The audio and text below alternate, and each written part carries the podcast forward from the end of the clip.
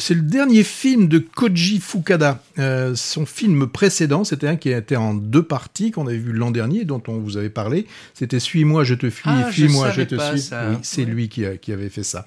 Et donc là, son nouveau film, c'est Love Life, un titre assez euh, passe-partout. Alors, pour faire un raccord avec, euh, avec le, le- le film, c'est euh, la, la chanson finale, de, le, le générique, c'est cette chanson qui s'appelle euh, Love Life. Euh, voilà, c'est vraiment le, le point euh, qui fait que ce film euh, ait pu s'appeler Love Life. Moi, j'aurai une autre explication après, mais on verra. Oui, bon. Mais alors, qu'est-ce qu'on a dans ce, dans, dans ce film? On a une jeune femme, Taiko, qui vit avec euh, son époux euh, Jiro et un fils, euh, Keta. Et ils habitent juste en face d'un l'appartement euh, des, des beaux-parents. hein. Euh, alors euh, là, on, va se rendre compte que euh, ben, le mari, il a, eu une autre fiancée.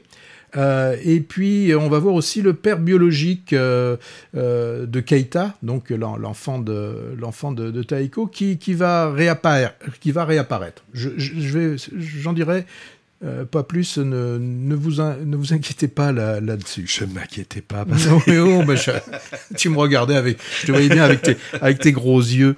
Euh, euh, bien, comme dans le, film, dans les films précédents, euh, le réalisateur là, il, dépeint une fois de plus hein, certaines, euh, certains aspects de la société japonaise et je dirais surtout euh, certains aspects assez, assez rigides. hein. On, on a par exemple les, les relations très tendues entre la jeune fille et ses beaux-parents, euh, du fait qu'elle a eu un enfant avant leur remariage avec, euh, avec leur fils, et ça c'est quelque chose bah, qui est pas forcément euh, très très très bien vu.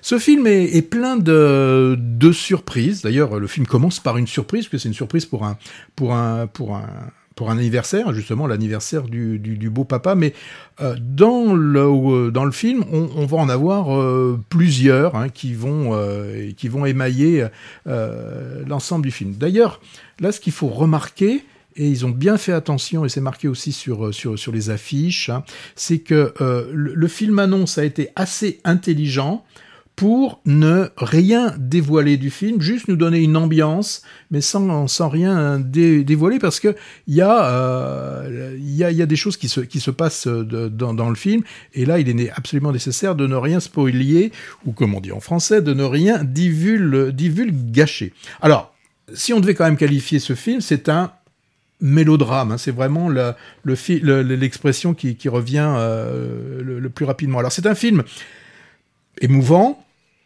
nullement larmoyant, mais assez, euh, assez émouvant, assez acerbe aussi hein, sur cette vie de, de ce couple qui, on se rend compte hein, que en fait chacun d'en- d'entre eux a, une, a une part d'ombre. hein.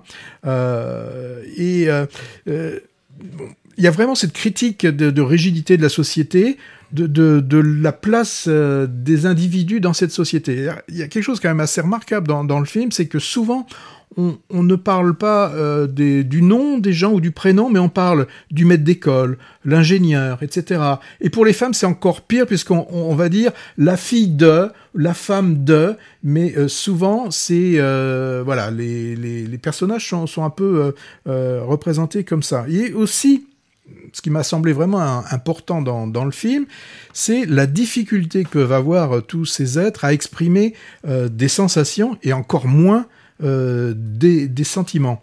Euh, D'ailleurs, il y a, bon, c'est une façon que je pense qu'a trouvé le réalisateur pour nous montrer cette incommunicabilité qui, peut exister, c'est que l'ex-mari lui, il additionne des, handicaps de, communication parce que, outre le fait qu'il ne soit pas euh, japonais, hein, il, est, il est coréen, vient s'ajouter l'handicap euh, d'être euh, sourd-muet. Et donc, quand il s'exprime, il ne peut s'exprimer que par la langue des signes, et langue des signes qui est différente que l'on soit japonais ou euh, coréen. Donc ça, c'est euh, quelque chose qui m'a semblé assez, euh, assez, intéressant. C'est bien là aussi qu'on se rend compte que euh, la langue des signes, ce n'est pas basé uniquement sur, euh, sur des gestes, mais il y a aussi les expressions du visage. Euh, ça, va à l'encontre presque des tendances qu'ont les entendants lorsqu'ils communiquent, puisque c'est des choses d'ailleurs qui vont être reprochées au mari, c'est mais tu me regardes pas, tu ne me regardes pas en face. On a l'impression que plus que les gens se rapprochent, plus euh, il, il détourne le, il détourne le regard. Et d'ailleurs, ce sera, euh, si je m'en souviens bien, une des dernières répliques du, du film, c'est Regarde-moi. Voilà, c'est ce qui va manquer un peu à, ce euh, Giro. Donc, euh, je ne peux pas en dire un peu, beaucoup plus de, de, ce film. Une, une réflexion sur la communication, sur les sentiments, la, la, la difficulté à pouvoir exprimer les choses, dire, dire les choses, et certainement que ça doit être quand même, pour qu'il en parle plusieurs fois, un des, entre guillemets, gros problèmes de la, de la société euh, japonaise. Ouais, t'as- euh, je pense as raison. C'est vraiment le sujet, c'est la communication un peu difficile.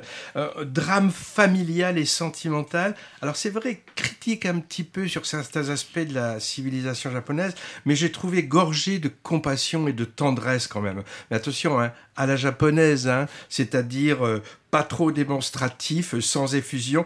Les deux seuls moments de contact physique fort sont, il me semble, hein, une gifle et un baiser sur la bûche, sur la bouche. Hein. Et la gifle, elle est costaud. Ouais, hein. ouais. Et, et du coup, ils n'en paraissent que plus forts. Alors, un peu à la manière de, de l'Iranien L'odeur du vent, évoqué lors de l'émission précédente, mais en moins radical quand même, hein, de nombreux plans séquences fixes que le réalisateur laisse durer.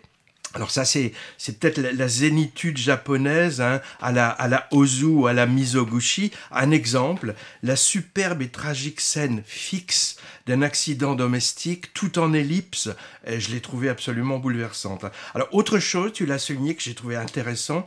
Pendant une bonne partie du film, finalement, hein, les personnages interagissent en langue des signes, et je trouve ça toujours fascinant et très cinégénique. hein. La dernière fois que j'y avais été sensible à cette euh, genre de poésie gestuelle euh, chorégraphiée, c'était il y a quelques mois dans le film franco-algérien Ouria avec Lina Koudry. Bref, le cinéma japonais se porte bien et nous envoie de belles cartes postales et souvent, tu as remarqué Patrick, centré quand même sur la cellule familiale, hein, avec ce beau Love Life. Alors, Love Life, j'ai- cru que c'était euh, euh, la vie d'amour, mais en fait, ça veut dire plutôt c'est aimer la vie et euh, c'est un peu ça le message aussi hein, malgré toutes les choses qui arrivent euh, arriver à aimer la vie alors je pense Oh, il aussi faut au de la reste- résilience là. hein, parce- Ouais, ouais, c'est sûr. Je pense au récent La famille Asada. Euh, N'oublie pas les fleurs, les bonnes étoiles. Et bientôt du même Corée Eda Monster, qui est aussi une Mm. histoire familiale finalement.